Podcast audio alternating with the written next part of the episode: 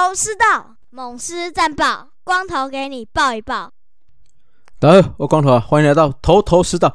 那上周啊，本来我想要录一段这个有关亚冠赛的部分哦，那因为想说刚好这周有十八人名单的部分，我就想说一起录一录啦，那也就拖到了这一周啦。不过亚冠赛其实我没有特别要想什么，我们就稍微来一点小小的评论啊。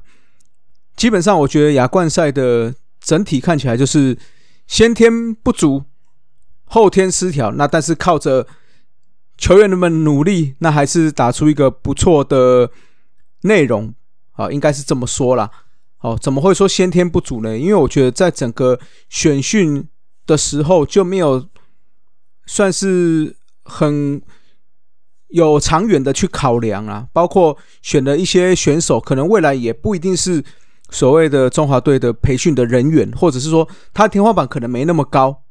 那你今天要让他进来打这个，会不会对他来讲是过于过大的负担？哦，这是一点。那再来的话，就是说，诶，部分球员哦，我所谓的满二十四岁的人，满超过二十四岁的人，那这些球员到底有没有选选进来的必要？哦，譬如说像杰线，我就只讲了，从年初一直打到了。年尾，那连这个比赛都要来当一个，哎，好像老大哥的部分，真的有这么必要吗？哦，虽然杰线中间表现不错，也是有带起来很多气氛，可是你今天如果一个培训的角度，是不是有更多选手？或许是他满了二十四岁，那或许他还没有足够的国际赛经验，可以让他来打这个比赛。这个未来可能会是我们国家队的主力哦。那包括像林凯威也是哦。这些选手到底对整个国家队的未来？因为毕竟他们，我刚才讲这两位，毕竟他们是在之前国家队就已经入选了。那这种比较属于磨练性质的球赛呢？你到底要不要派这些选手？我觉得可以再思考一下啦。哦，那后来我会怎么说后天不足呢？也就是说，其实没错啦。就联盟角度，就棒协或者整个棒球圈的角度来看，亚冠赛或许是一个很不错的一个不不不论是球员，不论是教练的磨练场。但是你教练既然已经上到了这个国际性的舞台，我所谓后天不足，就是这些教练，你能不能去应付这样的比赛？哦，那很明显的，整个比赛看起来。我们的，我就直说了，我们的陈天峰总教练在临场的调度、临场的发挥上都不是很理想。那你今天选了这么多所谓的 contact 型选手，这么多速度型选手，那整个比赛下来，你真的使用他他们速度去强迫进攻、强迫推进的这些？攻击方式完全都没有用到，依然是相信像刘基宏、像陈杰想要一棒哦，就想要打回分数，那我们就还好像靖凯打出那个关键的满贯全垒打，那像刘基宏有打出全垒打，可你扣除掉延长赛之外的比赛，我们正式在预赛的三场比赛九局内是得几分，对不对？所以事实上。你今天选了这么多不是这么具有长打的炮手，希望是靠着比较多的 content 去赢下这个比赛。那你不能祈求在一个这么大的场面，每个投手出来可能都是当今他们二十四岁以下 S staff 最好的投手，你又要要求我们这些选手可以不断的有连续安打。你看，就连日本、韩国在面对这比赛的时候，你要他连续出现安打也没这么容易的情况下，你是不是要有更多的战术去发挥？可惜我们的总教练甚至整个教练团对这个方法、对这个队形并没有真的应对，还是希望有我们以往的那一套啊，就是可以一棒哦，可能就好几分这样子。那我就觉得在先天你不足选训的部分也没有充分掌握情况下，那再加上我们后天这些教练的带领下，那我只能说很可惜啦。就是你真的有练到了你想要的东西吗？那像这些左右病哦，这次也很常讲到左右病的部分，你还是非常的在乎左右病。那这个是我们教练团的想要想要这些教练团进步的方向吗？这个我们要再思考一下了。那也就还好，这些球员算是打的不能说很好，但至少有一些不错的表现，包括古林，包括陈克义啊，包括我刚刚提到的刘基宏，包括林敬凯，那才让我们的战绩不至于说哇四队里面垫底啊。所以我是希望未来我们在有这种比赛的情况下，除了你想要磨练选手之外，我觉得更要有长远的计划，更要依照我们球员。本身未来性，我们球员想要的组成性，那再去做适当的战术的配合。那教练团要怎么去下达？那什么比赛让教练团可以指导？那当然了，教练团也要多做进修啦。好，那我们师队的球员哈，也是稍微讲一下啦。几位哈，杰线算是开高走低啦，前面。几场打不错，但是后面几场打的就普普通通，最后是一个两成的打击率收尾，两分打点。那邱志成，我觉得是算是相对比较稳定，好，尤其后面三场比赛都有安打表现。那十支三，总共是三成打击率。那另外就是靖凯的部分，靖凯的话其实就是十二支三，两成五的打击率，普普通通。好，三振多了一点点，但是有打出那支满贯全垒打。算是算是让大家最惊艳的啦。那守备方面，回到二垒果然如鱼得水了。好，但是这个毕竟是国家队嘛，那回到二垒也是合情合理啦。那在何恒佑只打出了一支安打，虽然有几个打击算是还不错的康泰，但是整体看了下来哦，面对这种比较高层级的投手，他的挥空率非常高，而且吞下了。全队最多的五次三振哦，这个我觉得何恒佑在整个挥空上面可能还要再加强了。以往在青棒刚毕业的时候，他的所谓的棒子控制力还算不错，但是发现进来之后，感觉棒子控制力、挥空的几率都相对的提升不少哦。这可能是未来何恒佑还要再精进的部分呢。接下来可能就是他比较关键的几年哦，所以我认为可能要再努力啦。啊，那投手部分，我们就是古林，当然不用讲了。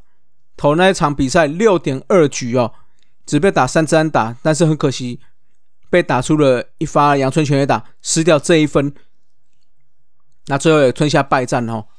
那另外的话，我们的林兆恩啊，就表现相当好，两场比赛的初赛二点一局没有被打出任何安打，没有投出任何保送。而且投出了五个三振哦，我觉得这个是让我觉得最惊艳的。哦整个看起来他的控球非常在线，而且不管是变化球或者是说直球的控制力，都可以投到很不错的位置。那我觉得这也是让我们新人算是非常有收获了。那我就希望，哎，这些新人打过这个比赛之后，可以在自己的经历、自己的能力上能够再提升了。啊，就希望他们未来。仍然是我们国家队的常客了。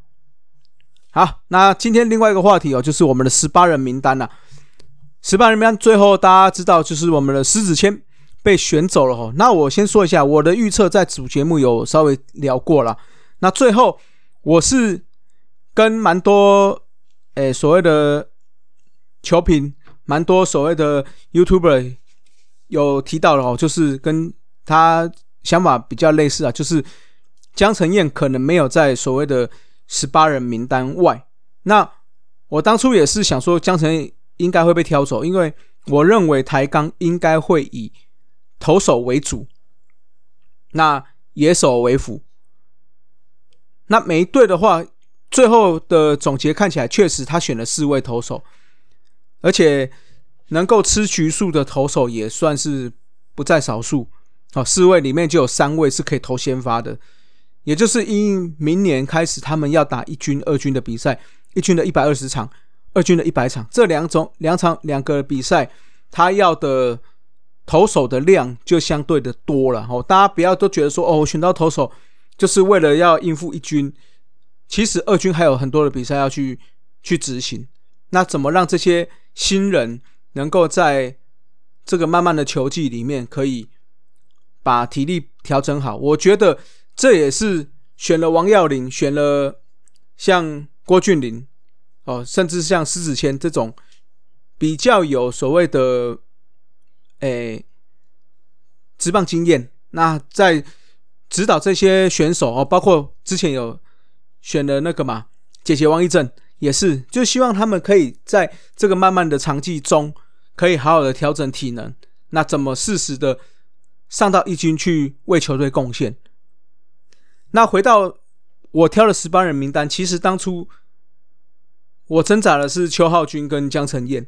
那看起来，我我的啊我的猜测应该是江承燕有到保护名单内，反而是邱浩军没有在保护名单内。那再加上台钢这边选的许俊阳还有王耀林两个后援投手，所以相对起来，可能要在。挑投手的部分就会挑以先发为主，那这时候我们的子谦呐就被挑走了啦。啊，那四千在二零一七年的时候被我们选中哦，第二、第三轮第二顺位。那那个时候其实他是西苑高中毕业，而且算是蛮有蛮不错的火球哦。那再加上虽然有一点手肘的伤势在台底大。浮浮沉沉，但是我们还是以第三轮第二顺位把他签下来。那将他还不错的控球，其实我们那个时候有一度是希望把他培养成像嘟嘟一样比较控球派的选手了。好，那最后是以三百五十万加六十万的激励奖金，那签下了他哦。那在第一年哦，也就在二零一七年的十月八号，对上富邦悍将投五局失一分。那也让他拿下了生涯的首胜，那也是在这个第一年就拿下胜投。不过那个时候是还没有满新人的出赛数了，所以到了隔年二零一八年，他仍然有新人王资格哦。所以他整季先发十九场比赛，拿下了十一胜，也就是他生涯目前表现最好的一年了，也就是生涯年。那最后还打败了乐当时的蓝米狗。的廖健富拿下了二零一八年的新人王哦。那不过这七年来哈，后半段经过伤势之后，跟一些我觉得是弹力球的年代，把他打的有点信心丧失哦。直到这两年算是表现还不错，至少在后援这两年的因为短局数吧，所以能够。展现出他那个二缝线的直球的威威力，所以在后援还算表现不错啦。好，那最后的话，他总共在我们统一投了一百二十九场初赛，四百零一点二局的投球局数哦，所以算是也老虎功高了。那最后虽然是被台钢选走哦，那我们也祝福我们的子谦哦，到了台钢，到了高雄。能够再次施展魔力啊啊！不只是狮子签，也真的是让猎鹰可以签下来了，好不好啊？那就希望我们的狮子签未来能够在抬杠的路能够顺利发展呢。OK，好了，今天节目就到这了，各位拜拜，See you next time。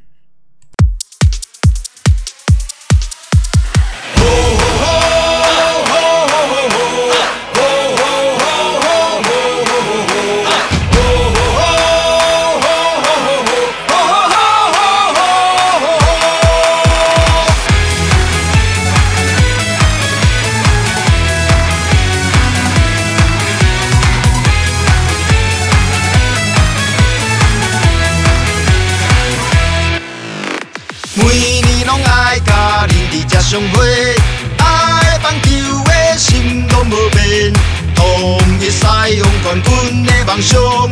Tàu hồ lan tàu tiếng siêu hô. Em ta đi qua quân còn hy vọng yêu lấy đi. Nhung sẽ ai xin yêu lấy đi. Chờ về chim ta chiều cho bi đại qua sẽ yêu lấy đi. Yêu lấy yêu lấy